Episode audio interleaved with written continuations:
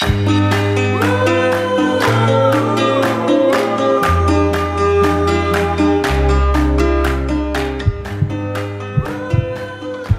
gelassenes Herz, das ist heute Morgen das Thema. Und Leute, die so gelassen sind, die entspannt sind, die bewundere ich irgendwie. Das ist heute Morgen im ersten Gottesdienst, hat es nicht ganz gelangt, für eine ähm, Sieg, Siegfahrt vom Odermatt zu schauen. Die war etwa um 3 ab 9 Uhr, um 9 Uhr haben wir hier angefangen. Also habe ja von Worship machen und habe das verpasst, oder?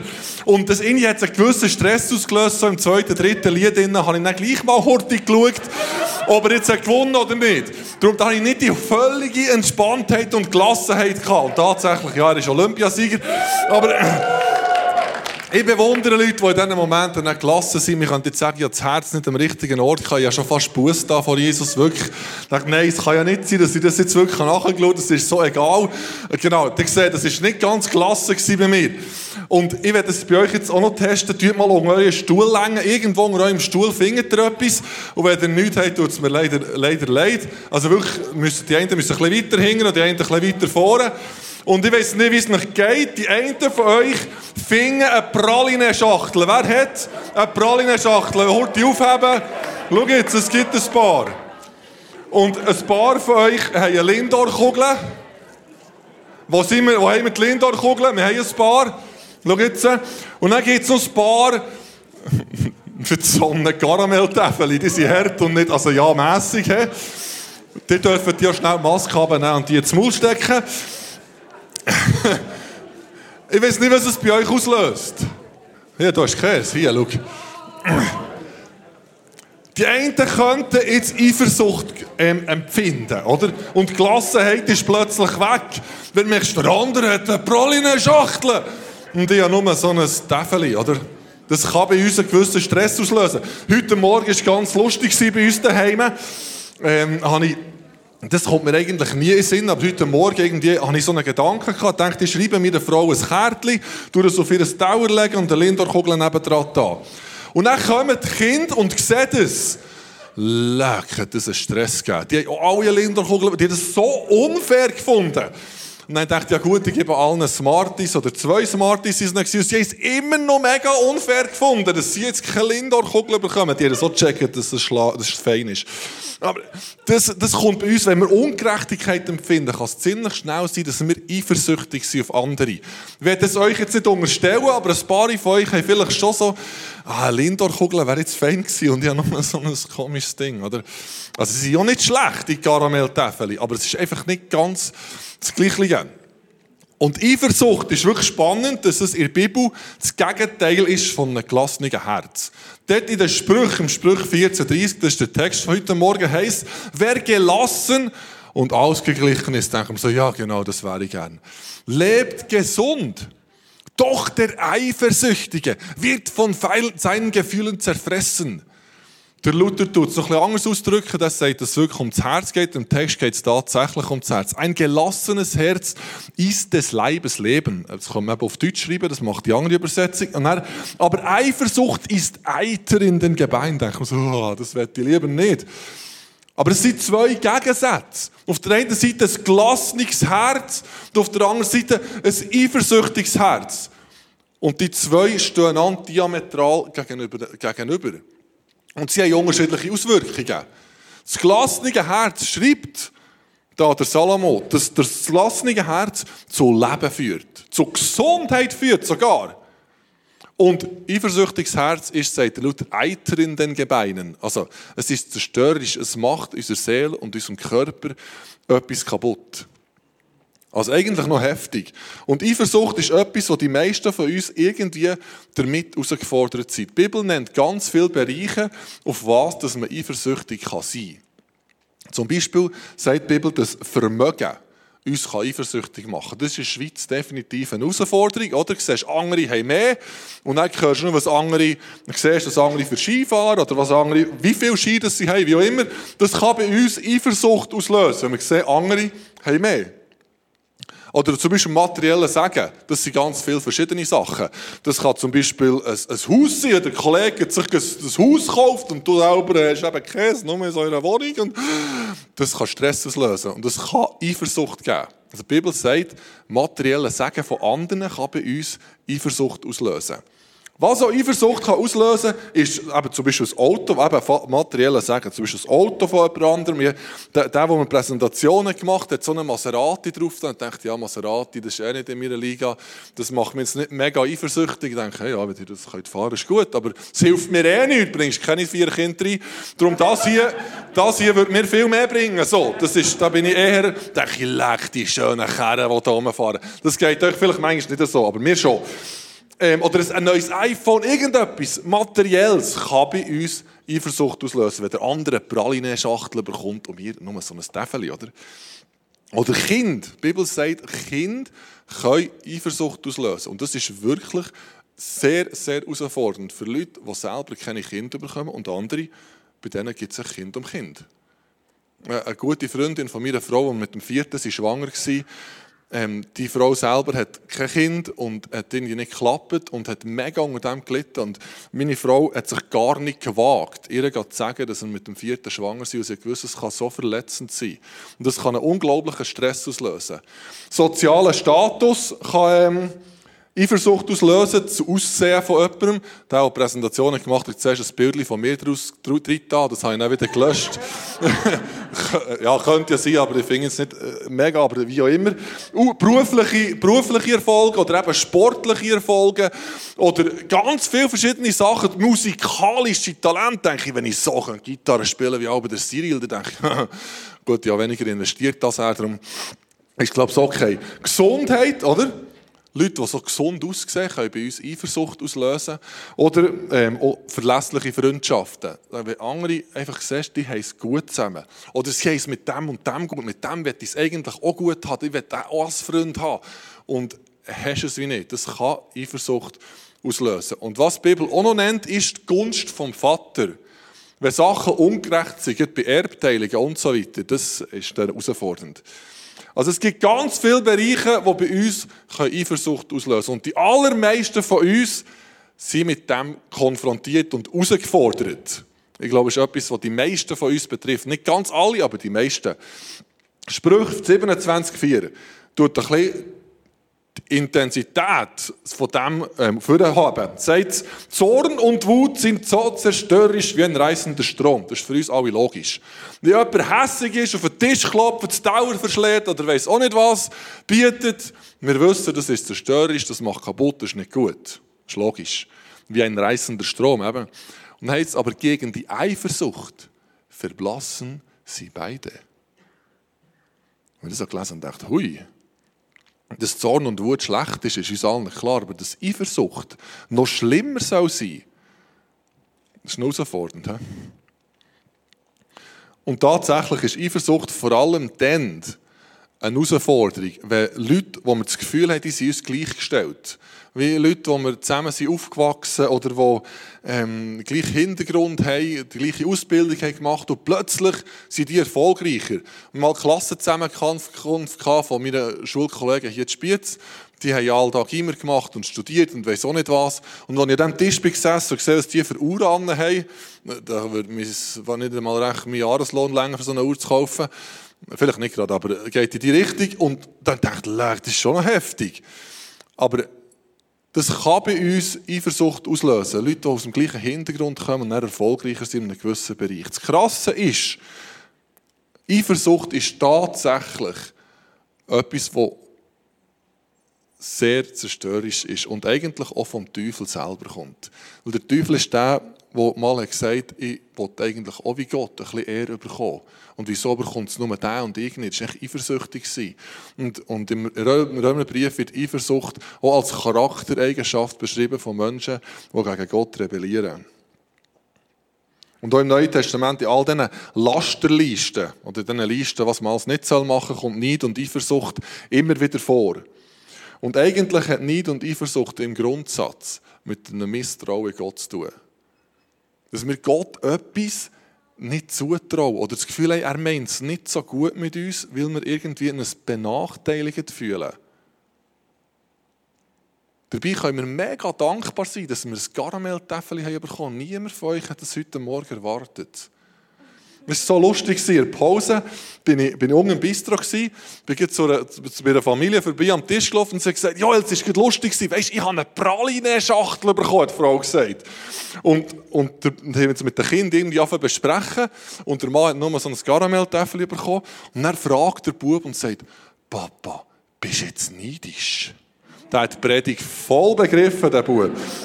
Und dann der Vater, natürlich, der Pastor steht nebendran und sagt, nein, weisst ich bin mega dankbar, habe ich ein Karamelltäfel bekommen. ich glaube, er hat das wirklich von Herzen gemeint. Aber es war sensationell. und ich glaube, das ist eine Art und Weise, wie wir dem begegnen können. Weil es heisst wirklich, wer gelassen und ausgeglichen ist, lebt gesund, aber der Eifersüchtig wird von seinen Gefühlen zerfressen. Und es ist so, dass wirklich Eifersucht und Neid haben krasse Auswirkungen.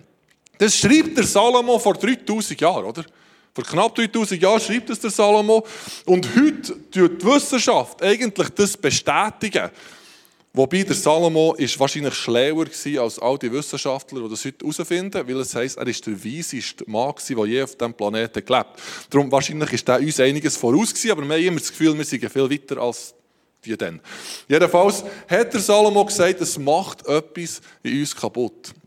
Und jetzt haben Wissenschaftler da so eine Studie gemacht an Harvard University und haben gemerkt, äh, haben etwas Interessantes festgestellt. Haben sie Studenten gefragt, Harvard University ist wahrscheinlich die wichtigste Wirtschafts-, grösste Wirtschaftsschule auf der Welt, und haben die Absolventen gefragt, wettest du entweder ein Jahreseinkommen von 100.000 Franken oder Dollar und all deine Klassenkameraden bekommen 200.000 Dollar Jahreseinkommen. Oder willst du lieber ein Jahreseinkommen von 50.000 Dollar und all deine Kameraden bekommen nur 25.000 Dollar? Das Spannende ist, dass die allermeisten Studenten gesagt haben, sie würden Option B wählen. Das ist birrenweich. Wir nehmen persönliche Einbußen in Kauf, nur wegen Neid und Eifersucht. Weil wir die Ungerechtigkeit nicht aushalten können. Sagen wir lieber nur 50'000 verdienen, wenn ich 100'000 könnte, aber die anderen dafür weniger als ich. Also ich habe so, eine, ich habe so ein Spiel gemacht mit den Teenies, ich wollte das testen, ob ich das live hier vorzeigen könnte. Aber es hat nicht funktioniert, weil die vor der, vor der Bühne all so schöne, nette Christen sind und nicht wirklich haben das zum Vorschein lassen. Darum dachte ich, ich kann nur erzählen, was Wissenschaftler herausgefunden haben, wir können das noch nicht vorführen.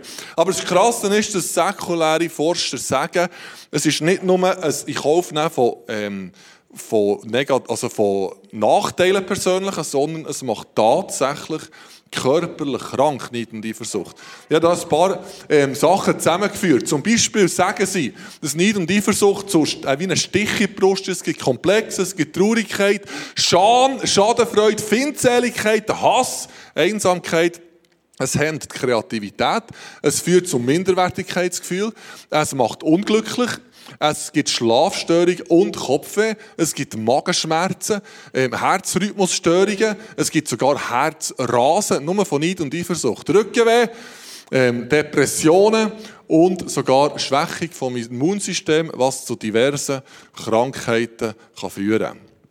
Forscher haben herausgefunden, dass 4% von allen Deutschen aufgrund von Neid und Eifersucht ähm, körperliche Beschwerden haben wie Magenweh und Herzrasen. Der deutsche Psychologe, der Haubel, sagt, Neid kann in der dramatischen Form zu Depression und Selbstmord führen. Man spricht vom Bilanz-Selbstmord. Das ist eigentlich das Gleiche, wie der Salomo hat gesagt er hat gesagt, wer gelassen und ausgeglichen ist, lebt gesund, aber der Eifersüchtige wird von seinen Gefühlen zerfressen. Der Luther schreibt, ja, es ist Eiter in den Gebeinen. Das klingt irgendwie ganz grusig. Aber tatsächlich, das, was der hebräische Text hier macht, ist eine Umschreibung von etwas, das einen psychisch und physisch kaputt macht und letztlich zum Tod führen kann. Tatsächlich ist Neid und Eifersucht sehr zerstörerisch für uns selber, aber auch für unser Umfeld. Der Jakobus zum Beispiel. Der Jakobus sagt dann, wo Neid und Streit ist, das sind Unordnung und lauter böse Dinge. Also Neid und Eifersucht sind Ursprung von ganz vielen bösen Sachen. Oder im vierten Kapitel haut er noch oben drauf und sagt, ihr seid voller Neid und tödlichem Hass, schreibt er, brave Christen. Ihr seid voller Neid, das ist also krass. Und tödlichem Hass, doch gewinnen werdet ihr dadurch nichts. Eure Streitigkeiten, Kämpfe nützen euch gar nichts. Solange ihr nicht Gott bittet, solange ihr nicht Gott bittet, werdet ihr nichts empfangen. Und wenn ihr ihn bittet, wird er euch doch nichts geben. Denn ihr verfolgt üble Absichten. Also Eifersucht und Neid bewirken aufgrund von dem Text, dass wir nichts von dem überkommen, was wir wollen. Und dass, wenn wir Gott bitten, unsere Gebete nicht erhört werden. Also es ist wie eine Blockade zwischen uns und Gott, wenn wir eifersüchtig sind. Und es hat mit dem Vergleichen, es hat sehr stark mit dem Vergleichen zu tun. Also wir sehen, andere haben das Gefühl, sie haben mehr oder sie sind bevorzugt gegenüber uns. Und das kann das Gefühl von Eifersucht und Neid auslösen. Und die Bibel tut uns auffordern, das abzulegen. Zum Beispiel im Galater 5, Vers 26. Wir wollen nicht überheblich auftreten, einander nicht provozieren und nicht neidisch aufeinander sein. Anscheinend ist das etwas, was auch uns brave Christen betrifft, sehr wohl betrifft. Wir sollen nicht neidisch aufeinander sein. Und im 1. Petrus 2,1 Darum legt alle Bosheit und allen Betrug ab, alle Heuchelei, allen Neid und alle Verleumdung. Weil es etwas ist, was die Gemeinschaft und uns selber kaputt macht. Und ich glaube, viele von uns sind von dem betroffen und ich habe lange überlegt, wer könnte fragen für das und ich habe zwei Mutige gefunden, die, die jetzt kurz werden Stellung nehmen zu diesem Thema über Neid und Eifersucht. Miriam und Nathan, kommt doch bitte schnell rauf.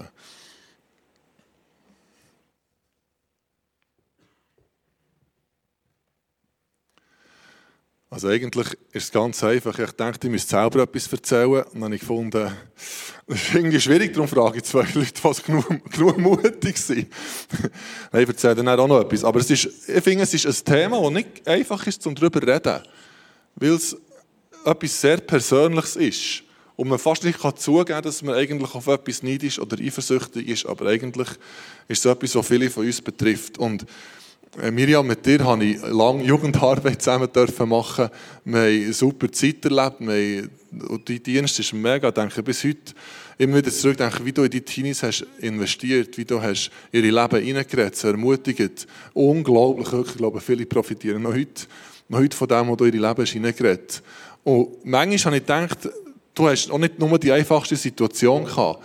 Du, ähm, rund um dich ist da geheiratet worden, irgendwann eine Freundin geheiratet, rundum hat es ganz viele gegeben, die, die Beziehungen haben bekommen, plötzlich sind Kinder gekommen und du hast lange gewartet. Du hast sehr lange gewartet. Und wie ist dir das gegangen in diesem Prozess? Also es war für mich eine sehr ähm, schwierige, herausfordernde Zeit, weil mich, einer meiner grössten Wünsche war, Familie zu haben und ähm, und dann um mich herum das ganze Umfeld heiraten. Und besonders schwierig oder eifersüchtig und neidisch bin ich die Familie, die halt auch den Traum gelebt haben, wo ich das Gefühl hatte, dass ich ihn habe. Und ich habe es wirklich so erlebt, hat wirklich mein Herz zu zerfressen. Und mein Selbstwert zu zerfressen und ich dachte, ja, warum, warum muss es so lange bei dir gehen? Was ist falsch an dir? Was ist nicht gut? Und es ist wirklich so, es kann einem wirklich ähm, bis zu körperlichen Symptomen kann das wirklich gehen. Krass. Also ich dachte, Miriam darf ich fragen, entweder ist sie super damit umgegangen oder hat sie, hat sie es nie gehabt. Aber wie, es nimmt mich gleich Wunder, wie bist, wie bist du mit dem umgegangen? Weißt du, wenn das ständig die Gedanken kommen. Und es macht ja dann mega viel auch mit dem Selbstwert. Wie bist, wie bist du mit dem umgegangen? Also ich habe mega viel Lobpreis gemacht, weil dann wird mein Herz wieder ausgerichtet auf Jesus und auf das, was wirklich zählt. Und ich habe ähm, auch viele Predigten gelost, die meine Identität haben gestärkt haben, sodass mein Fokus einfach wieder ganz anders war. Mega stark. Ich glaube, das ist, das ist genau ein Schlüssel, wie sich das, was das Wort Gottes sagt, wie zuzusprechen. Weil das kann so wie ein Rädchen geben zwischen ähm, Selbstwert oder eben gibt es Minderwert, Vergleich mit anderen und, und, und am Schluss der, der, der Eifersucht, oder? Wo das wie beschleunigt gegenseitig. Und was würdest du rückblickend sagen? Weißt, der, du bist in dieser Situation über lange Zeit. Das ist jetzt nicht wie 10 Minuten heute verarbeitet, dass man nur so ein kleines Täfel bekommen sondern das ist ein Prozess, der ganz lang ist gegangen. Du kannst ja nicht einfach draus. Was würdest du dir rückblickend wie empfehlen, also ich würde etwas Unkonventionelles mir sagen. Und zwar, richte Blick nur auf Jesus. Schau auf, auf sein liebende Gesicht. Und alle Sorgen vor Welt wären blass zu klein im Licht von seiner Herrlichkeit. Also es geht wirklich darum, den Fokus auf ihn zu machen und er verändert dann dein Herz und macht dich operat für, für das, was du ähm, ja, kannst in dein Leben geleitet worden.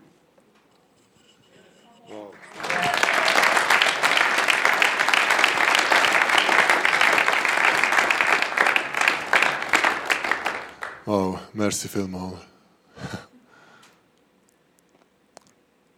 Nathan, du ähm, bist jung, du machst äh, eine, eine Bibelschule, das ACT, das ist eine, so eine Jahresbibelschule, bist hier im CLZ als Praktikant angestellt. Und von so von außen betrachtet könnte man sagen, hey, das ist cool, was der macht. Und ähm, ja, kann, kann da vom Kuno, von diesen Leuten profitieren, kann hier arbeiten. Und wie, wie gehst du mit dem um? Weißt, sagst du, yes, das Coolste der Welt?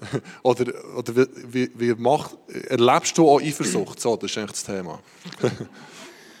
ja, genau. Also, es ist wirklich das Coolste in dieser Schule. Das ist super. Wir lernen, wie jüngerschaftlich unterwegs zu sein und dann auch ja, es ist eine Leiterschaftsschule. Durch das lernen wir auch Leiterschaft. Und dort hat so viele Leute dabei, die halt schon voll in Leiterschaftspositionen drin sind, die in der Gemeindeleitung sind, die eine grosse Jugendarbeit führen oder dort Mitarbeiter organisieren, etwas gründen Und dann, ja, kommt manchmal so ein bisschen etwas auf, also denkst ja, und, und was macht der ich? Oder so, warum habe ich das jetzt nicht gedacht oder nicht gesagt? Und Genau, da. Und ich schon merke, da kommt manchmal so ein bisschen die Eifersucht auf, wenn ich so anfange zu vergleichen, was haben die, was habe ich, wo stehe ich.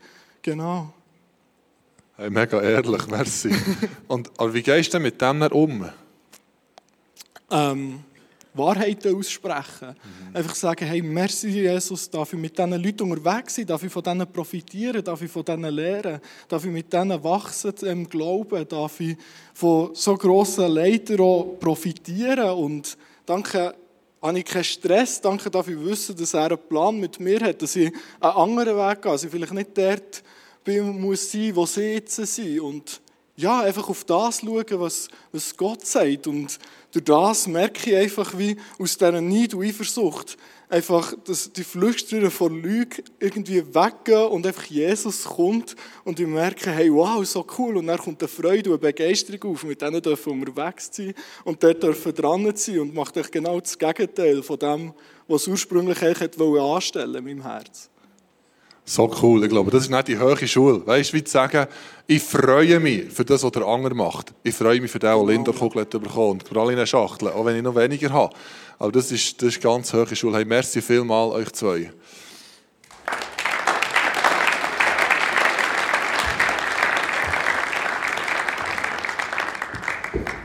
die Thematik, die Nathan hat aufgegriffen ist für mich irgendwie auch, gerade im Studium, mega herausfordernd gewesen.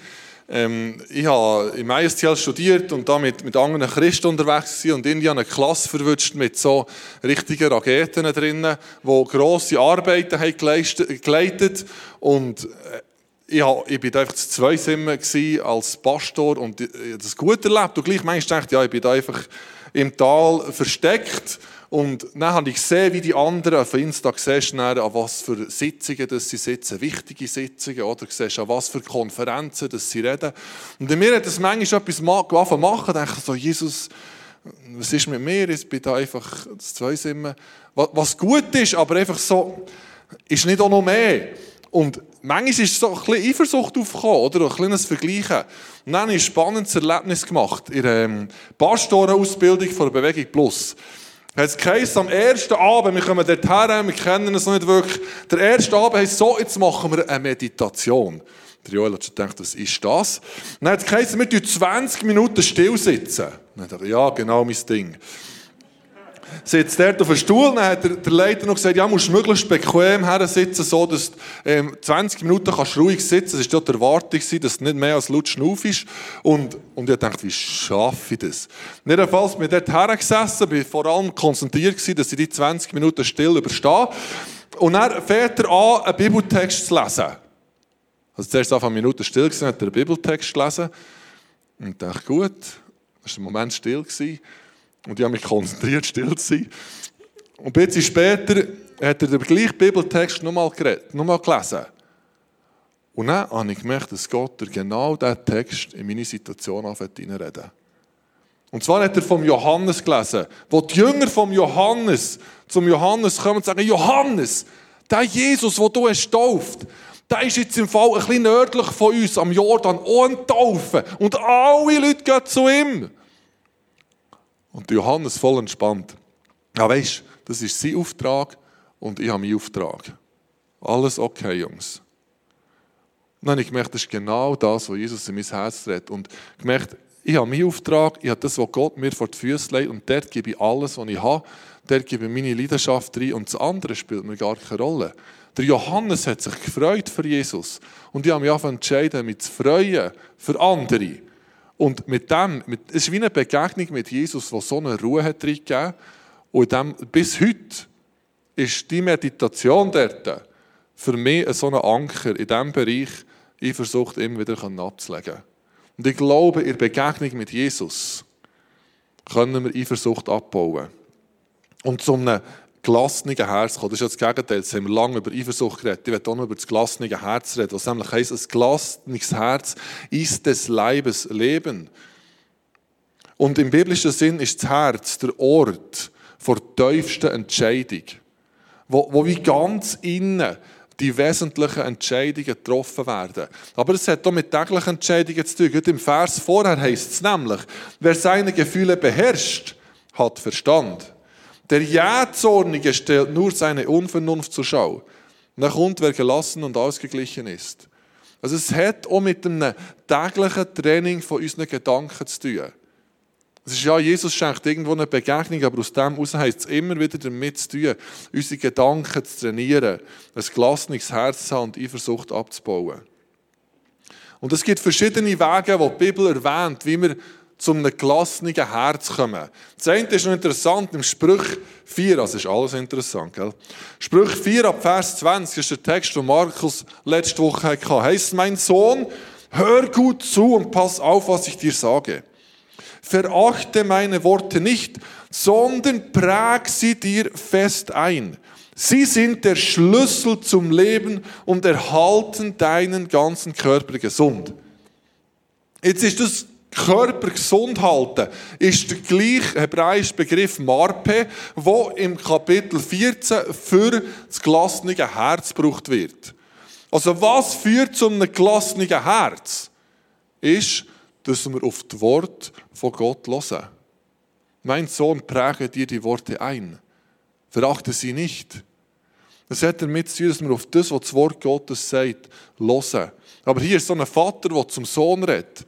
Es hat damit zu dass wir auf das hören, was unsere Eltern und unsere geistlichen Eltern in unser Leben hineinreden. Darum bin ich überzeugt, die Jüngerschaft ist ein Schlüssel zu einem gelassenen Herz. Wo wir geistliche Väter und Mütter haben, die unser Leben hineinreden und uns ermutigen und uns Positives zusprechen, dass Eifersucht keinen Platz mehr hat. Spannend ist im Philipper 4, ist der ganz bekannte Vers, was heißt alles kann ich durch Christus, der mir Kraft gibt. Das ist wahrscheinlich der meist aus dem Kontext zitierte Vers, was es in der Bibel gibt.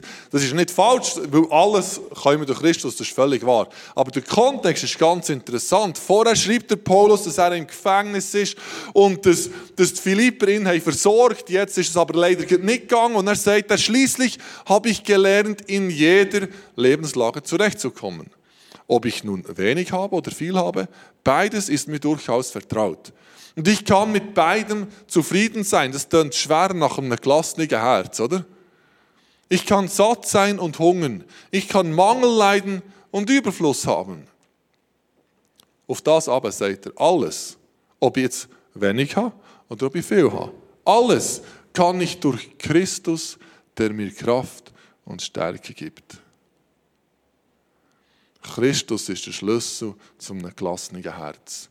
Christus, der mit Kraft und Stärke gibt. Darum, in Begegnung mit Jesus, das, was Miriam hat gesagt ist so wahr. In Begegnung mit Jesus kommen wir zu einem gelassenen Herz. Und ich weiß nicht, ob heute Morgen Leute zulassen. Ich denke, es hören Leute zu, die sagen, ich habe noch gar nie so einen Schritt auf Jesus zugemacht, dass er mir ein gelassenes Herz geben könnte. Oder vielleicht sind Leute im Livestream, die zuschauen und sagen, hey, mir fehlt es, ich wünsche mir ein Herz vor Gelassenheit. Und ich habe das einfaches Gebet mitgebracht, wo wir Jesus sagen Jesus, komm in mein Herz und schenke Frieden. Ich könnte mit mir beten und sagen, Jesus, ich komme zu dir. Bitte vergib mir all meine Fehler. Komm du jetzt in mein Herz. Bist du mit Gott? Ich will dir nachfolgen. Ich glaube an dich und erfülle mich mit deinem Heiligen Geist. Jesus, danke, dass du jetzt kommst und in all diesen Menschen, die heute gesagt haben, ich mache so einen Schritt auf dich zu, Jesus, dass du kommst mit Ruhe, mit Frieden und Gelassenheit ins Herz schenkst. Im Namen Jesus. Amen. Ich werde anhand von einem Beispiel noch eine eine vierte Möglichkeit aufzeigen, wie wir Gelassenheit entwickeln. Können. Die Hailey Bartholomew, die ähm, ist eine junge Frau, 2008 ist sie jung gewesen, weiß nicht wie, also das heisst, jetzt ist sie nicht gleich jung wie dann, aber sie hat eigentlich ein glückliches Leben gehabt, ist verheiratet gewesen, mit einem Mann, eine gute Ehe gehabt, zwei gesunde Kinder gehabt, aber sie selber ist wie gestresst und nicht glücklich und hat wie im Vergleich mit anderen immer das Gefühl gehabt, das, was ich habe, ist langweilig und mit diesen Kindern zusammenziehen ist irgendwie mühsam und, und ist in einem mega Stress gewesen und nicht in einer Entspanntheit. Und sie hat gesagt, das kann so nicht weitergehen. Ist wirklich unglücklich gewesen. Ist ähm, zu einer Lebensberaterin gegangen, zu einer Nonne, die so Lebensberatung hat angeboten hat ihr ihre Situation geschildert und die Nonne hat ihr gesagt, schau, ich gebe dir einen Tipp. Und zwar ganz einfach, du jeden Abend, wenn du heimkommst oder wenn du heim ins Bett gehst, einen Punkt aufschreiben, für was du dankbar bist. Und sie hat gedacht, ja, wenn das alles ist, was ich machen soll, hat das einfach machen. Und nach ein paar Wochen hat sie gemerkt, dass das ihr gut tut und hat sich eine Challenge gesetzt, eine Herausforderung, hat sich gesagt, ich kaufe mir eine Polaroid-Kamera und film für 365 Tage. Und hat sich ein schönes Album gekauft und hat jeden Tag ein Foto gemacht von etwas, wo sie dankbar dafür ist. Und sie hat gemerkt, in diesen Fotos machen und im Album von diesen Fotos anzuschauen, hat sich bei ihr etwas angefangen verändern. Und sie hat dann nach einem Moment, nach diesen 365 Tagen, nach einem Jahr, hat sie gesagt, jeden Tag ein Foto von etwas zu machen, für das ich dankbar war, hat mein Gehirn wirklich umprogrammiert. Das Gute in meinem Leben zu sehen und zu feiern, wirkte sich nicht nur auf mein geistiges und körperliches Wohlbefinden aus, sondern verbesserte auch meine Beziehung zu anderen. Sie schildert zum Beispiel, wie sie mal ein Foto gemacht von ihrem Mann, wie er die Nacht hat auftischt. Und sie hat dann beim Anschauen von dem Album gesehen, dass ihr Mann ihr das grösste Kuchenstück auf den Teller hat da, von der ganzen Familie. Und dann ist ihr in den Sinn gekommen, das ist eigentlich jedes Mal so, wenn er Tisch deckt. Und er gemerkt, das ist eine Art und Weise, wie ihr Mann ihre Liebe zeigt. Und das hat die Beziehung zu ihrem Mann verbessern, weil sie dankbar ist worden. Als sie all die Fotos von ihren Kindern hat angeschaut hat, sie gemerkt, der Job ist ja gar nicht langweilig. Also langweilig ist er sowieso nicht, aber nicht bedeutungslos. Er hat gesagt, das, was ich mache, ist ja der Hammer, über ein Jahr zu sehen, wie sich die Kinder entwickeln. Und sie hat das Konzept ähm, veröffentlicht und bis heute haben wahrscheinlich Tausende von Menschen haben die 365 Tage Challenge gemacht und ich bin im Internet die Zeugnisse anschauen. Es hat mich wirklich berührt, wie Menschen verändert werden, nur indem sie dankbar werden. Und ich glaube, das ist einer der Schlüssel zu einem gelassenen Herz, dass wir dankbar sind für das, was wir haben. Auch wenn es jetzt vielleicht heute nicht die Lindor-Kugel war und nur das kleine Karamelltäfeli. Niemand von euch hat erwartet, dass ihr heute überhaupt so etwas bekommt.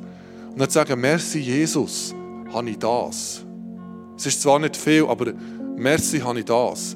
Und das gibt eine Grundlage, die unser Herz in Gelassenheit hineinführt. Ich werde nochmal die, die Punkte wiederholen, die die Bibel uns nennt, wie wir zur Gelassenheit kommen können. Das eine ist das Wort Gottes. Wenn wir das zitieren, was die Bibel sagt, und Jüngerschaft, den Menschen unser Leben ihnen gut zu reden. Und dort, wo der Paulus sagt, Christus ist die Kraft, zur seiner Kraft kann ich alles. In Begegnung mit Jesus kommt unser Herz zur Gelassenheit und durch Dankbarkeit. Und ich weiss, die meisten von uns sind betroffen von Eifersucht. Aber nicht alle. Ich weiss, es gibt Leute, die haben das Problem wirklich nicht. Das ist eine gewisse Spezies, aber dort ist das Problem dann vielleicht ein anderes. Dass man das Gefühl hat, wir sind eh der Sieben sich und alle anderen nicht. Und dann sagt die Bibel nämlich, der Stolze widersteht Gott, aber der Demütige schenkt er Gnade. Ich glaube, wir alle brauchen Gnade, dass wir ein gelassenes Herz bekommen. Und Jesus, ich bitte, dass du heute Morgen kommst und in unserem Herz Herr, etwas veränderst. Und das Vergleichen, die Eifersucht wegnimmst und uns zusprichst, was du über uns denkst, wie du uns siehst. Weil du bist der, der zur Gelassenheit führst. Du willst uns nicht in die Enge treiben mit unserer Eifersucht, sondern du bist die Lösung. Neu sprich unserem Herz Frieden und Ruhe zu. Wenn es zusammen in den Song gehen, der genau das ausdrückt. Peace, be still. Jesus, danke, du kommst und die Frieden schenkst heute Morgen.